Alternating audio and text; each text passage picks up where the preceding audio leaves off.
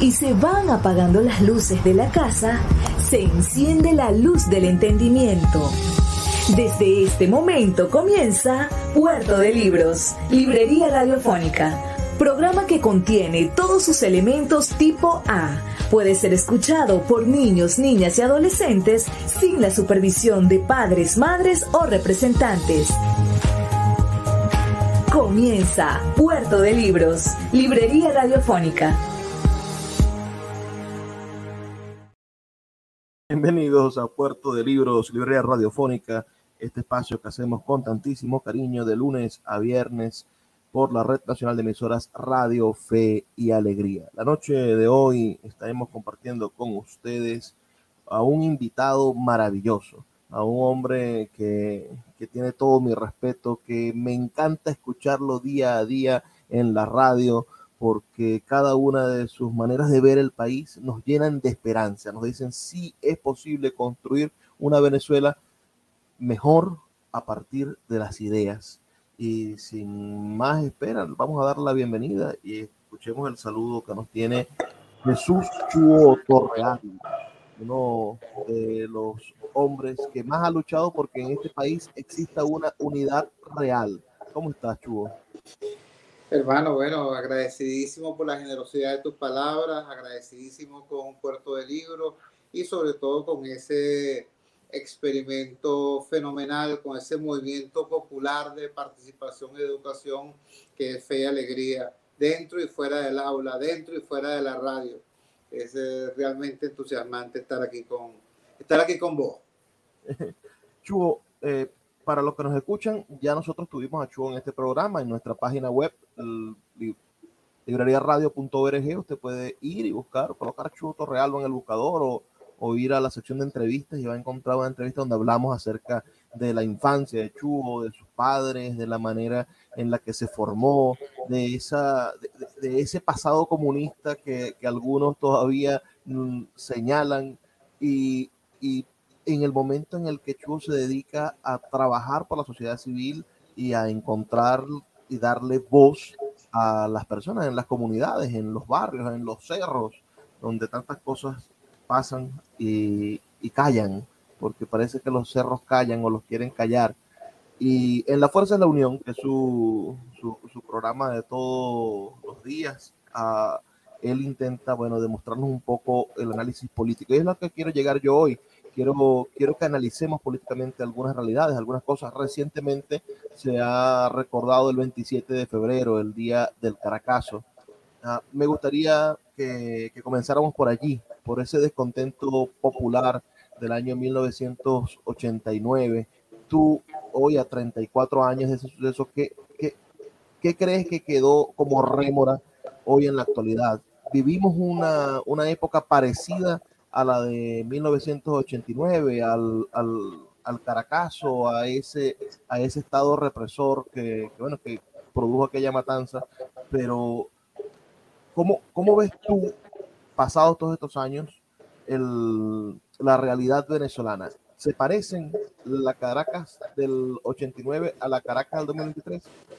Mira, yo soy eh, extremadamente optimista en la mirada que eh, arrojo sobre la Venezuela del presente y sobre la Venezuela que podemos ser. Extremadamente optimista y arranco por este punto que me propones. Ciertamente, hace 34 años hubo una masacre. Aquí no es que hubo un disturbio, un saqueo y al calor del saqueo se produjeron algunos excesos en la represión. No, aquí hubo una masacre el 90% de las víctimas fatales murieron en sus casas, fueron asesinadas en sus casas. El 98% de las víctimas fatales fueron uh, asesinadas durante la vigencia del estado de sitio. Es decir, no fueron saqueadores agarrados en fraganti al calor del disturbio. No. Ocurrieron esas muertes, el 98% de las muertes cuando bajo el imperio de la ley marcial, bajo el imperio del, de la suspensión de garantías, la situación de la calle estaba ya bajo control. Entonces, eh, para empezar por allí, eso fue una masacre y después de esa masacre han ocurrido muchas otras, todas amparadas por el manto del silencio, todas amparadas por el manto de la impunidad.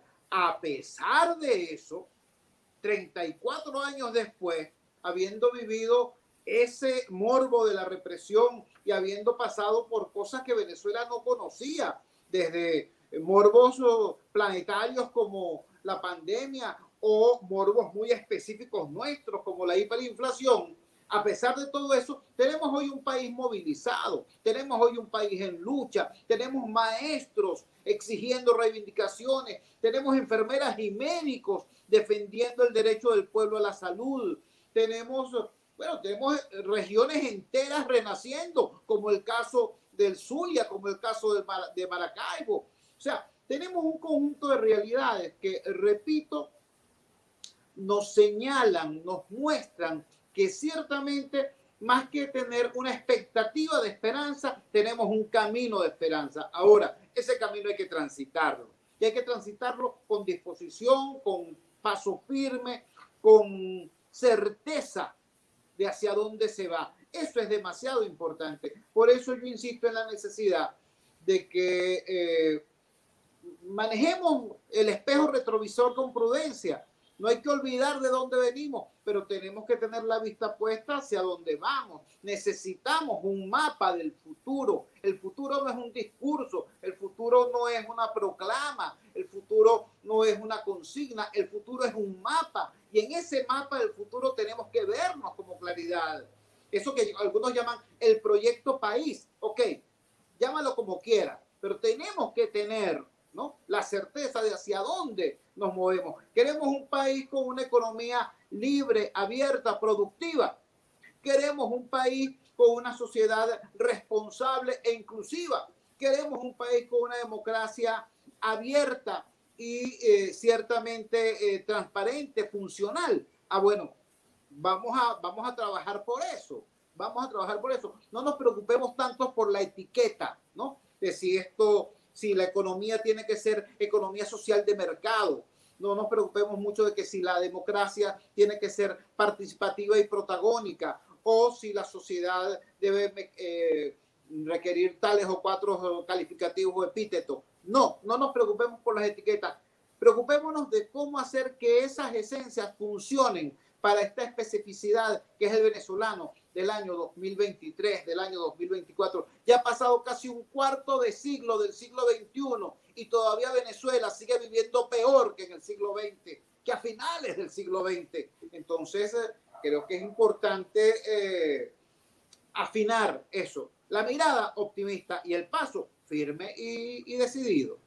2023 tiene ya una fecha fundamental sobre la cual está, eh, digamos, el punto de fuga de toda esta, de toda esta obra de arte o de esta fotografía que va a ser el 2023. Tenemos el 22 de octubre, día de las primarias. Llegar a organizarse. Tú tuviste la responsabilidad de ser la voz de, un momento de, de, la unidad en Venezuela. Me gustaría que analizáramos esos procesos unitarios. Tú, ¿qué, ¿Cuál fue el error o en qué fracasó, crees tú, la coordinadora democrática ese primer intento, y después la mesa de la unidad democrática con sus diferentes fluctuaciones, con su plataforma unitaria hoy, con su frente amplio. Es decir, ¿qué, ¿qué, es lo que estamos viviendo? Vivimos una oposición que ha aprendido de sus errores y cada vez tiene una mejor forma de producir unidad o cada vez que hay un proceso unitario nuevo, una nueva organización unitaria, comienzan de cero. ¿Qué crees tú? Yo estoy muy preocupado porque creo que el año, el bienio electoral 2024-2025 eh, es una oportunidad inmensa para uh, producir cambios sustanciales en la ecuación del poder. Creo que eso es eh, ciertamente factible, creo que eso es ciertamente importante. Ahora, para producir ese cambio, eh, es necesario saber qué tiene el adversario y qué tenemos nosotros. ¿Qué tiene el adversario? En este caso, el proyecto político autoritario. Bueno, tiene muchas cosas. Tiene eh, control del poder coactivo, militar y policial. Tiene control de los actores económicos locales. Tiene perfectamente eh, en este momento la habilidad para insertarse en la nueva realidad energética y geopolítica del mundo. Eh, tiene muchas cosas. Tiene además la capacidad para ah, eh, dividir y, promover la, la, intolerancia entre los distintos factores de la oposición. Tienen eso. Ahora, ¿qué es lo que no tiene Maduro hoy? No tiene control sobre el país que está en la calle protestando, no tiene control sobre los movimientos laborales de base, no tiene control sobre la indignación ciudadana. Eso es lo que no tiene. Entonces, ¿qué debería ser el país alternativo? sabiendo, bueno, cuál es la situación que tenemos. Eh, yo creo que el país alternativo debiera entender que si eso es lo único que no tiene Maduro, deberíamos tratar de que ese país que está protestando, ese país que está en lucha, construya, desarrolle un rostro político y que ese rostro político sea electoralmente competitivo. ¿Cuál puede ser el mecanismo para lograr eso? La primaria. Yo no estoy tan seguro. El consenso. Estoy casi seguro que no, pero no porque el consenso sea malo y la primaria sea buena o al revés, sino porque el asunto no es de metodología, el asunto es de quiénes son los actores de la primaria y quiénes son los actores del presunto consenso. Si los actores de la primaria son los partidos que se han desvinculado, o las direcciones partidistas, para ser más justos, que se han desvinculado de la gente, entonces el tema no es la primaria o el consenso, el tema es, repito, cómo aproximamos la política al país en lucha, porque el país en lucha está lejos de la dirigencia política. vamos a hacer una pausa de dos minutos para escuchar los mensajes de Radio Fe y Alegría y ya volvemos con más de esta entrevista de nuestro amigo, con nuestro amigo Chuo Torrealba. Escuchas Puerto de Libros con el poeta Luis Peroso Cervantes. Síguenos en Twitter e Instagram como arroba Librería Radio.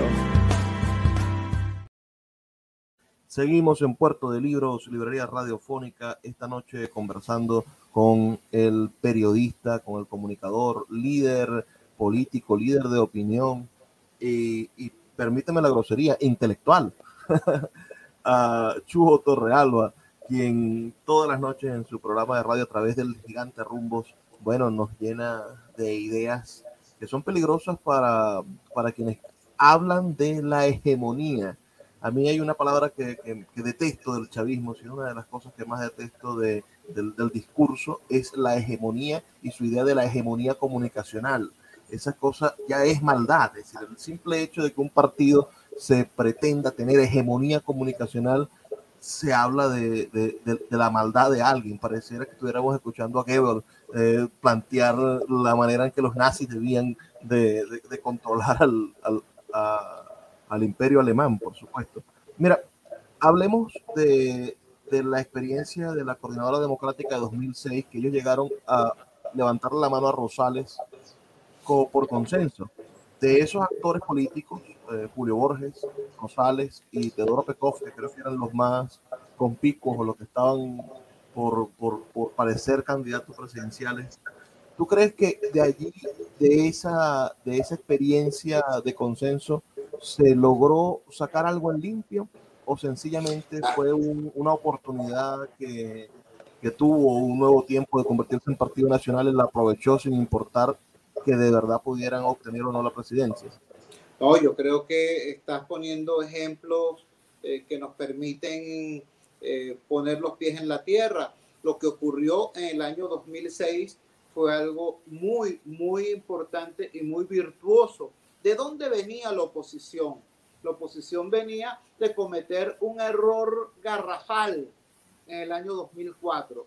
En el año 2004 la oposición perdió el referéndum revocatorio contra Chávez. Y en vez de asumir que había perdido, y en vez de aprender de esa experiencia, en vez de preguntarse por qué se había perdido y cómo hacer la corrección de ese error, entonces, eh, bajo la consigna que en ese entonces levantó María Corina Machado, que en ese momento no era un eh, dirigente de un partido político, pero era un vocero político de una organización tan importante como Súmate. María Corina Machado dijo en ese momento fraude.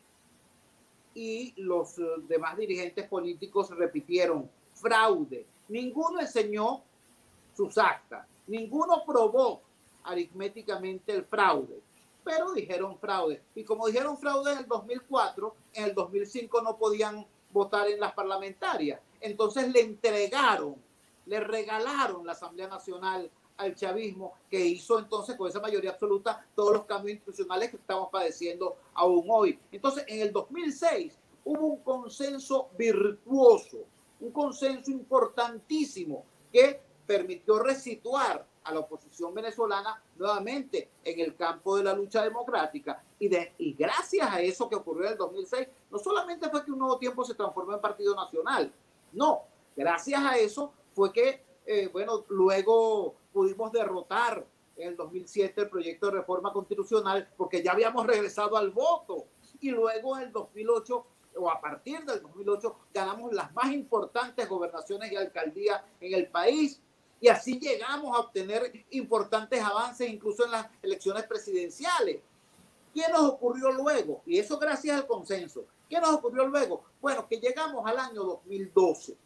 Y en el año 2012, para elegir nuestro candidato presidencial, hicimos unas primarias, unas primarias abiertas, abiertas. Ahí estaban desde Capriles, el señor Pérez del Zulia y eh, Leopoldo López, hasta eh, Diego Arria, recién llegado al país, y Pablo Medina, que siempre estaba en la luna. Pero, pero estaban todos, todos, porque nadie se abrogó el derecho de decir, no, yo no me mido con Pablo Medina porque es tal cosa, o yo no me mido con fulano de tal, o yo, no, no, no.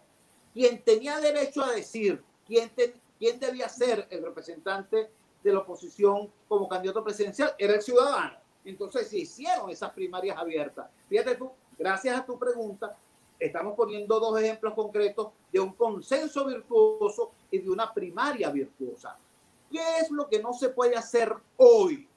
No podemos hacer un remedio de consenso entre el G3, el G4, el G4 menos 1 y sus pequeños satélites.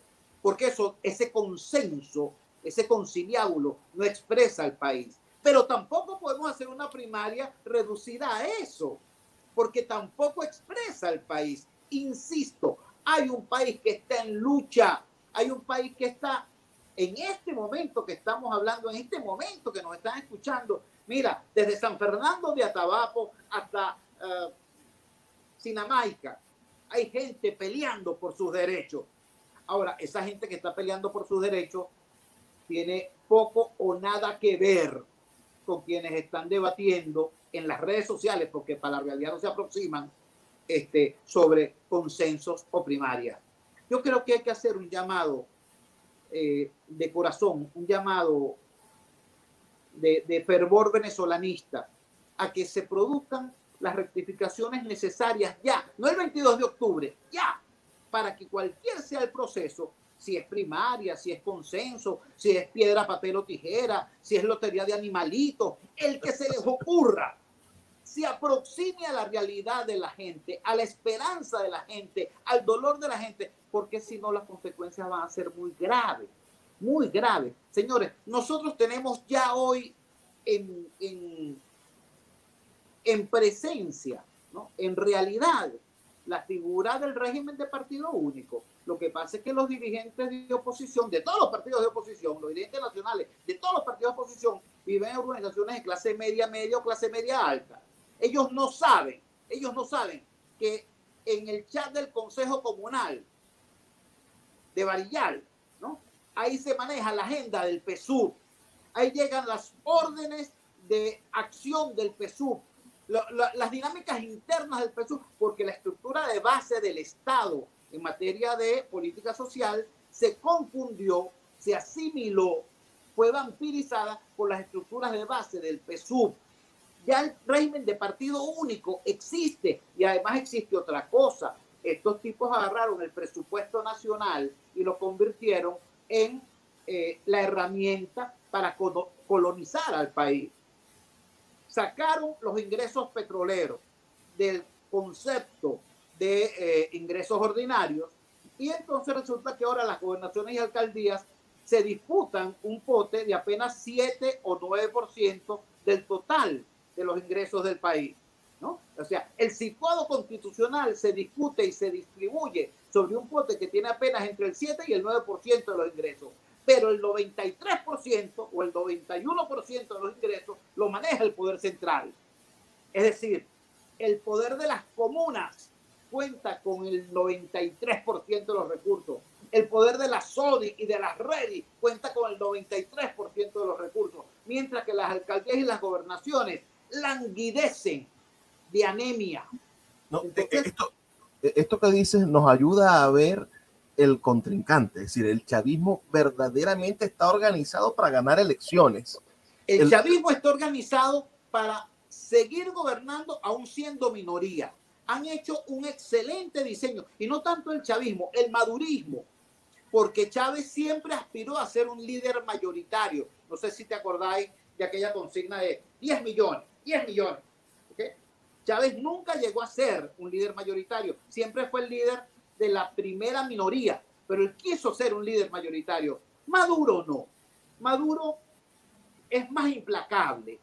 Maduro tiene más conciencia de que no cuenta ni con, lo, ni con el carisma ni con los recursos financieros que tuvo Chávez. Entonces él ha hecho un diseño más modesto pero más eficiente para seguir gobernando.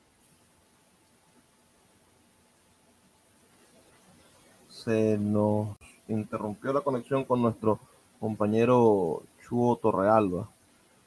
Está muy interesante el análisis que hace Chuo respecto al, a, a, cómo Maduro ha ido transformando su liderazgo y ha transformado, por supuesto, el partido en una forma de gobernar desde la minoría.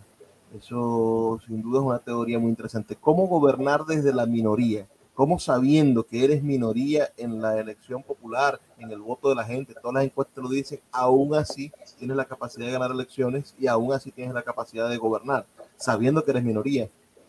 Bueno, yo creo que el, eh, Maduro lo está haciendo y, y lo está ejecutando, eh, repito, con una eficiencia implacable. Lo primero que tiene que hacer es monopolizar el poder y lo hizo. Lo segundo que tiene que hacer es dividir a la oposición, a la oposición partidista, al actor partidista y promovió esa división.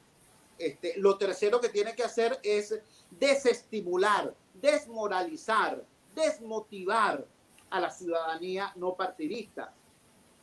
Y lo está logrando. Entonces, por eso, por eso es que yo hago este alerta.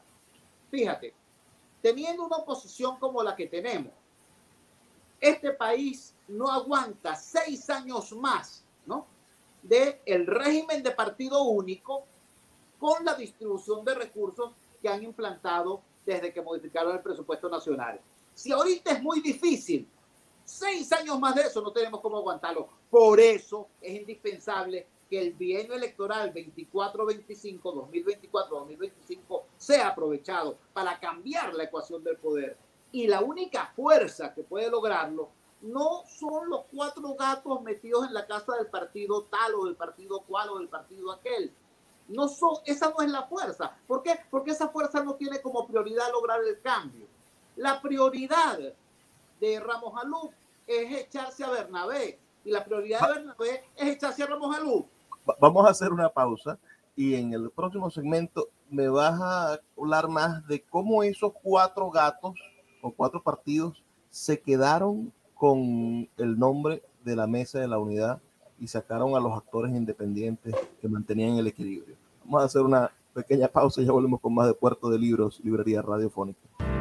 Escuchas Puerto de Libros con el poeta Luis Peroso Cervantes. Síguenos en Twitter e Instagram como arroba Librería Radio. Seguimos en Puerto de Libros, Librería Radiofónica, esta noche con el comunicador, líder político, líder de opinión y buena persona que es Chugo Torrealba. ¿Cuánto nos hace falta tener buenas personas en la política, ¿verdad? Necesitamos ese, ese perfil que sea un requisito. Deberíamos hacer una prueba de sangre. Decía el conde del Guacharo que se hacía una prueba de heces. Pero vamos a ver, uh, Chuo, háblame un poco de en qué momento crees tú que se desvirtúa la mesa de la unidad democrática.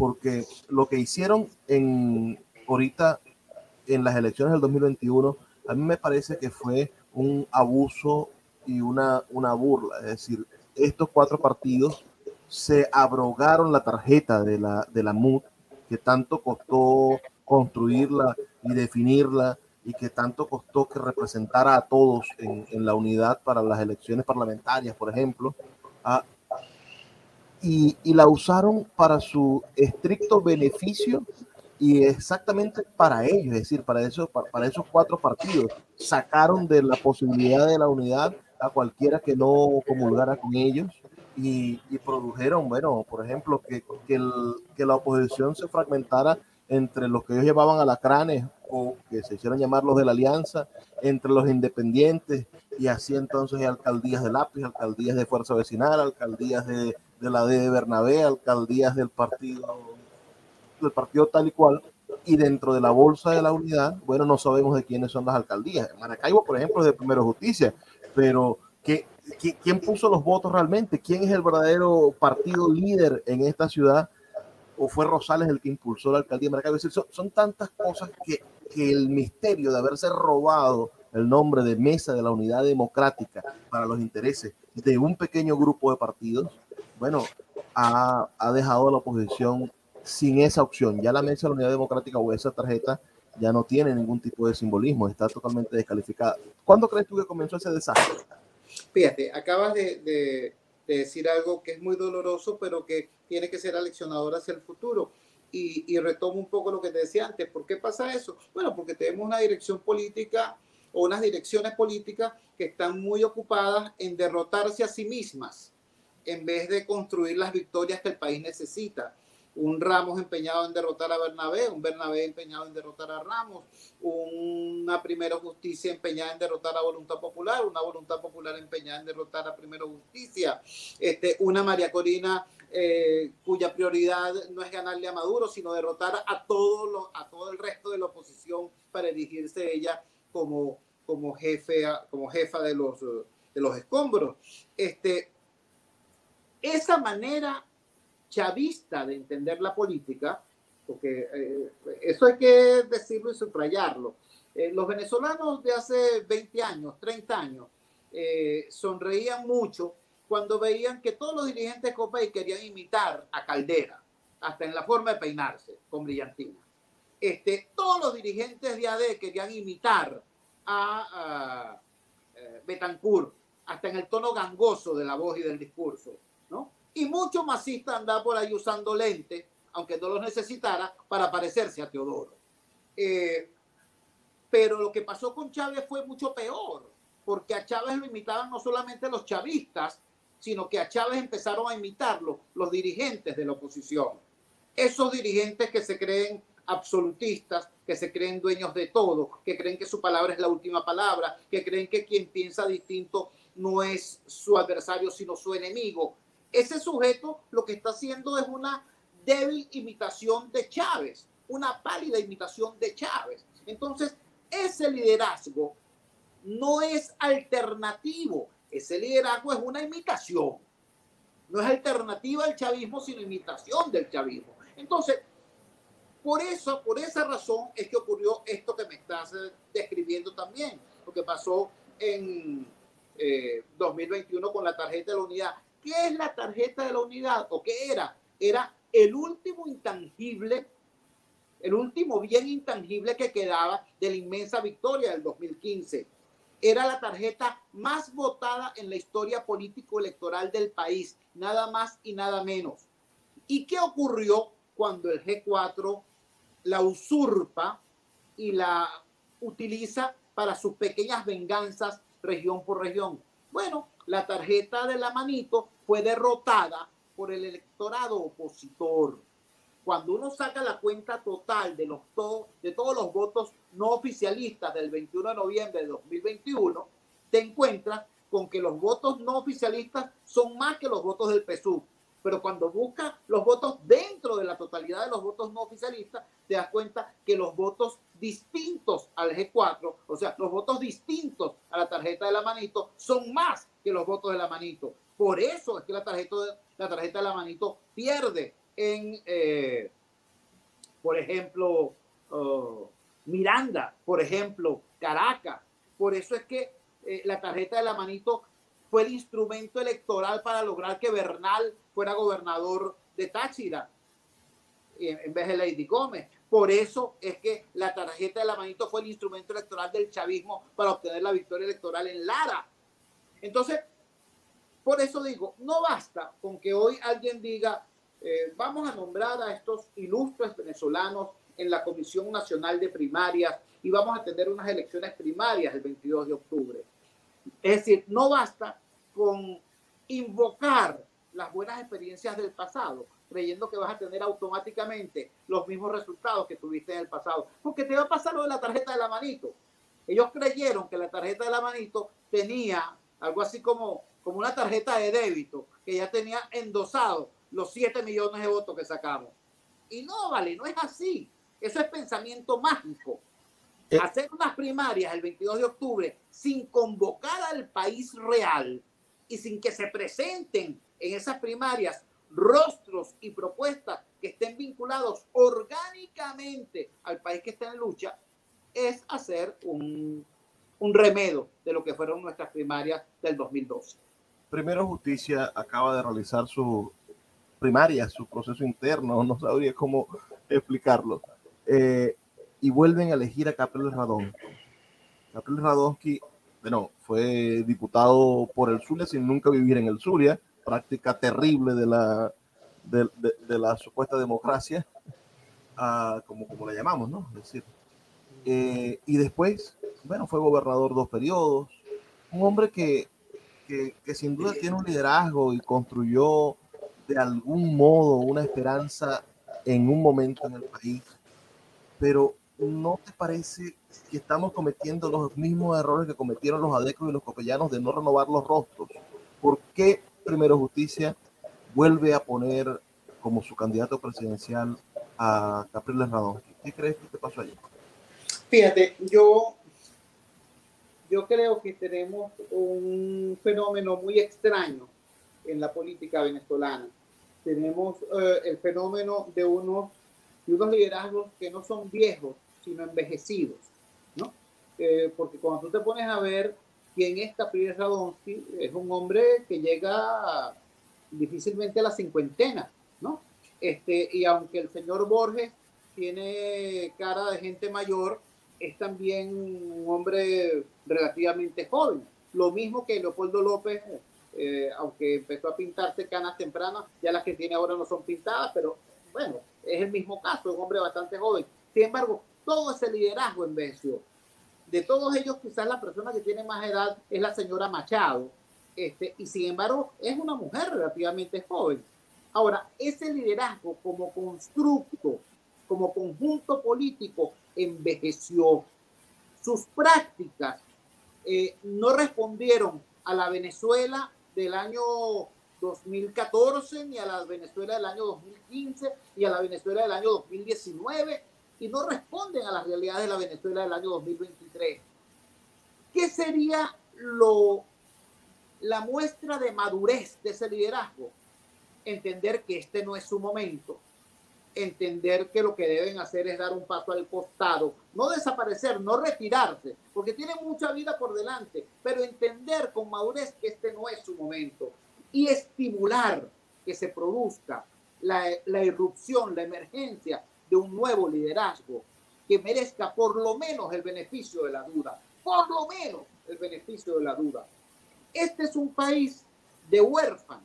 Somos un país de huérfanos. La mitad del país está huérfana por la muerte de Chávez y la otra mitad está huérfana por la decepción de las direcciones político-partidistas.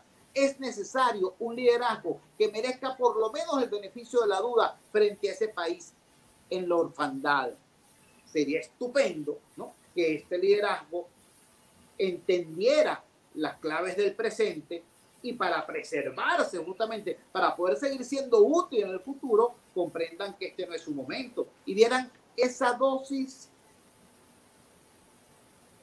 de generosidad, de magnanimidad. En lugar de eso, tenemos, bueno, eso que tú has dicho, los mismos rostros diciendo, sí, yo soy, yo soy, yo soy, yo soy. Bueno, yo no me opongo. Si lo proponen, que lo propongan. este, yo creo que es delicado que gente que está inhabilitada, ¿no? Proponga su nombre para luego colocar al país este, ante la posibilidad de que esa persona sea electa en la primaria, tener que decir, ah, mira, nosotros no vamos a participar porque es que eh, no nos quieren dejar participar a nuestro candidato que ya está inhabilitado. ¿No? Entonces, crecemos a las cómicas.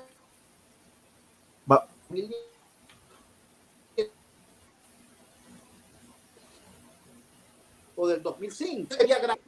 La, la, ojalá, yo creo, repito, yo creo que hay tiempo para que el liderazgo o político reflexione sobre su propia vida y sobre sus propias posibilidades de futuro. En este momento, la mejor manera de garantizar su futuro es dando un paso al costado, no tratando de seguir monopolizando el poder. Ojalá lo entendiera. Vamos a hacer una pausa, Chubo, de dos minutos para escuchar los mensajes de Radio Fe y Alegría y ya volvemos con más de este programa y con nuestro último segmento. En este último segmento te voy a hacer dos preguntas que espero que no te metan en problemas. Escuchas Puerto de Libros con el poeta Luis Peroso Cervantes.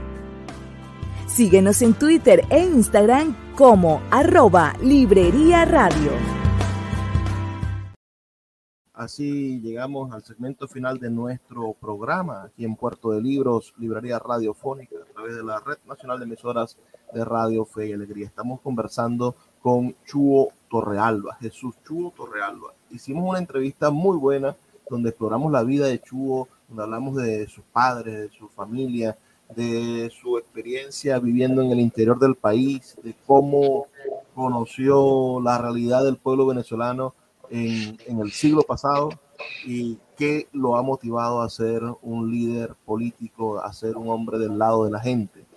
Pero bueno, eso está pendiente. Pueden ustedes buscarlo en mi canal de YouTube o en nuestra página web, librariaradio.org, y conocer más sobre la vida de Chugo. Pero hoy estamos hablando sobre la cosa política y sobre este país que parece un rompecabezas. Yo escuchaba a los mariacorinos, estos seguidores de María Corina Machado, decir, nosotros vamos a la primaria, ah, eh, vamos a ganar la primaria para derrotar a toda la oposición, porque ella tiene esa, esa idea de acabar con toda la oposición y después veremos si participamos. Es decir, una especie de caballo de Troya que, que, participa en una primaria para derrotar a la oposición y después decir posiblemente no, no vamos a participar en esa elección, el chavismo no, no puede, no, puede, no debe y no, y no lo reconocemos y no vamos a, a, a ir por la vía electoral. Es decir, la opción de María Corina es el, la violencia, la, la, vía no electoral. Esa es la verdadera opción que ella representa. ¿Qué crees tú? Yo creo que la señora Machado está en todo su derecho de postular su nombre y de eh, presentar no solamente su rostro, sino además su, su testimonio de vida. Yo creo que la gente que, que vote por ella o que opte por ella este, está optando no solamente por, por, por, por una fotografía, este, eh, sino por lo que ella ha hecho en todos estos años. Y bueno, ahí están. Yo creo que Venezuela es un país eh, eh, relativamente pequeño, todos nos conocemos. Este, el país recuerda eso que tú mencionabas hace poco, pues, cuando en el 2004 ella dijo fraude, cuando en el 2005 ella dijo abstención, cuando ella ah, respaldó la salida entre comillas, en el año 2014. Este, luego, en el año, entre el año 2014 y el año 2015, algo que poca gente recuerda porque el venezolano es eh, generoso y olvidadizo, pero ella planteó entre el año 2014 y el año 2015 la convocatoria de una asamblea constituyente y hasta recogieron firmas en las calles para convocar supuestamente una constituyente. Eh, luego se produjo eh, la Cruzada Nacional para el logro de la inmensa victoria del 2015. Eh, yo debo confesar, la única vez que yo vi a María Corina en esa lucha fue la noche que ganamos. Antes no, antes no. Pero, este, bueno, y después vinieron los eventos del año 16 y 17, donde ella también tuvo una participación destacada. este, los eventos uh, violentos del año 16 y 17. Este, y eh, finalmente, bueno, su, su abrazo con Guaidó y su respaldo al interinato. Eh, allí está. O sea, decir, decir ahora, eh, yo no tengo nada que ver con los errores de la oposición, es, es temerario, ¿no? Ahí está el, testimonio de vida de todo el mundo. Pero yo creo que la señora Machado tiene todo el derecho del mundo a presentar su nombre, como el señor Capriles, ya que lo invistieron como tal por su partido, debe presentar su nombre. Yo creo que si la primaria quiere servir para algo, debe abrirse para que otros liderazgos más vinculados quizás no a los partidos, pero sí, por ejemplo, a los trabajadores de la salud, sí, por ejemplo, a los, a los maestros y maestras del país, a los líderes sindicales en lucha, a los líderes comunitarios en lucha, a las juventudes de los partidos. Mira, hay un señor llamado, un muchacho llamado Roberto Patiño, que hubiera sido un excelente candidato de Primero Justicia. Hay un joven llamado Elías Sayek, que sería un excelente candidato de fuerza vecinal. Hay, hay liderazgos que de verdad, de verdad, no tienen, no tienen que ver con los errores del pasado. Mira, cuando María Corina Machado dijo fraude en el año 2004, Elías Sayek tenía 12 años, creo. ¿Entiendes? O sea, hay gente que de verdad no tiene que ver con los errores del pasado y que de verdad tienen la necesidad de construir un presente distinto para poder optar a un futuro diferente. Bueno, que se le dé oportunidad a ese liderazgo, que se le dé oportunidad a, nuevas voces y a nuevos rostros. Ojalá que la primaria o el consenso o cualquier metodología astral permita ciertamente la irrupción de esos nuevos discursos, porque este país es distinto. Este país es muy distinto al país del 2015, al país del 2014, al país del, de 1998. Este país es muy distinto y necesita un rostro político que lo exprese. El, el doctor Benjamín Ranceu, uh, el conde de Loacha lo dice en su espectáculo, me quedo con mi concha de coco. Y lo canta y lo baila. Uh, ¿Qué opinión te merece las aspiraciones de Benjamín Rauseo a la presidencia de la República? Me parece que son tan legítimas como la de cualquier otro de los eh, postulados hasta ahora. Eh, tanto el caso de Rauseo como el caso de la señora Machado de alguna forma se parecen porque no tienen un capital político propio. El capital político que les acompaña es el capital político del rechazo al establecimiento partidista. Eh, esto se, traduce en el apoyo a Rauseo por razones obvias, porque él ciertamente no tiene nada que ver con el establecimiento partidista. En el caso de la señora Machado, es por un uso, digamos, inteligente de la retórica política, porque habiendo estado la señora Machado inmiscuida estrechamente en todas las derrotas de los últimos veintipico de años, sin embargo, ella se presenta como si ella no tuviera nada que ver con eso. Entonces, eh, de alguna manera capta parte de esa ah, militancia antipolítica. Eh, ahora, yo creo que ya nosotros estamos como país, como sociedad y como, y como ciudadanía democrática, ya estamos hartos de estar votando en contra. Pasamos demasiado tiempo votando contra Chávez después contra Maduro. Ahora vamos a votar contra el G4. ¿Cuándo vamos a votar por Venezuela? ¿Cuándo vamos a votar por el futuro? ¿Cuándo vamos a votar por nuestro derecho a ser un país vivible, un país normal? No un país sin problemas, no, un país con problemas, pero también con los recursos, los mecanismos, las herramientas y las instituciones para abordar y resolver esos problemas. Entonces, yo no voy a votar por Rauseo o por Machado para votar contra eh, Ramos Alú o Capriles. No, yo quiero votar por un rostro que se parezca, por ejemplo, ya que estamos en Radio Fe y Alegría, que se parezca a la profesora Luisa Pernalete. Yo quiero votar por un rostro parecido a la emoción que me suscita Luisa Pernalete. Yo quiero votar por un rostro que se parezca, que, que, que, me suscite una emoción similar a la que me produce la palabra de el padre Arturo Peraza. Yo quiero votar en positivo, quiero trabajar en positivo, quiero vivir en positivo, quiero construir en positivo. Yo estoy harto de las venganzas rastreras, porque las venganzas rastreras solo dejan, en el, peor, en el mejor de los casos, satisfacciones rastreras. Y Venezuela merece y necesita mucho más que eso. Chuo, la, si algo nos enseñó el hipismo es que el caballo que sale adelante no llega primero. Ese caballo se cansa rápido. Ah, el outsider, el insider, se habla de un nuevo rostro que venga o fuera de la política o un nuevo rostro que no tenga nada que ver con los rostros que estamos viendo, pero que sea político, porque necesitamos gente que, que sepa ganar elecciones, gente que tenga testigos en las mesas. Y quizás ha sido el, gran problema del, de, de, nosotros como oposición, es que no tenemos testigos en las mesas electorales, que dejamos el campo libre para que se produzca alguna irregularidad y no tenemos la manera de documentarlo. Hay un muchacho, Elías ayer, que está recorriendo el país escuchando a la gente, diciendo, ¿qué haría usted si usted fuera presidente? Eso ¿Qué te parece? Cuéntame un poco. Sí, yo, yo, creo, yo creo que el rostro que podría parecerse a, a, la esperanza por el futuro y no a la venganza rastrera, tendría que ser un rostro que, como tú dices, o no venga del sector partidista, ¿no? Una maestra, un trabajador de la salud, un, un referente de esos, de esos sectores que están en lucha. Eso sería perfectamente legítimo.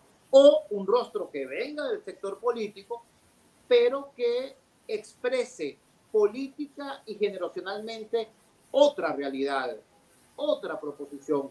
Mm, puse el nombre del señor Patiño, me parece eh, que mm, independientemente de su ubicación partidista, tiene una trayectoria que eh, hace que, pudiera ser interesante. Lamentablemente, este, estos uh, dirigentes de la generación de Capriles no lo dejaron ni siquiera llegar a la alcaldía de Caracas, mucho menos a la presidencia de la República. Este, tú has mencionado el nombre de Sayek, me parece interesante.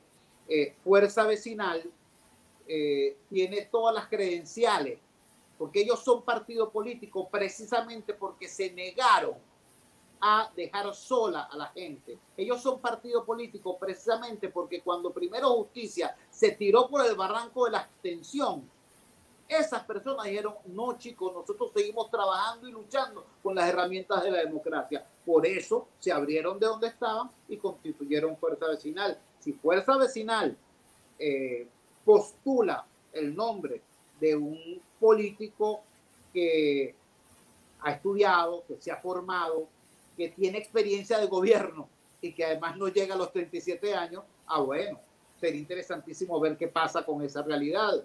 Este, bueno, y así con otras eh, formaciones que ojalá tengan eh, también ese buen criterio. Eh, yo creo firmemente que aquí hay un país en lucha que es ampliamente mayoritario, que rompió las barreras convencionales de la polarización y que está extendido geográfica y socialmente. Necesita ese país que haya uh, una expresión política que ciertamente lo represente. Así como decía el Gabo, ¿no? el coronel no tiene quien le escriba. Bueno, el país en lucha no tiene hoy un rostro político que lo exprese.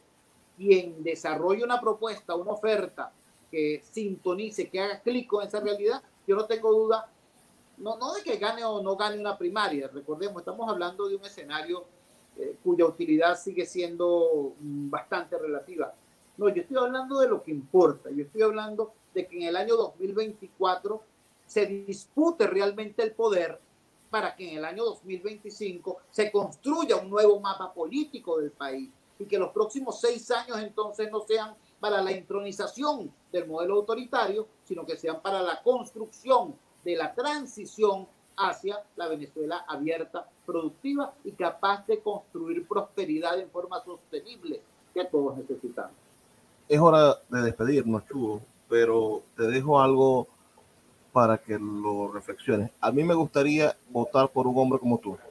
Así que ojalá algún día ofrezcas tu nombre al pueblo para que el pueblo te elija.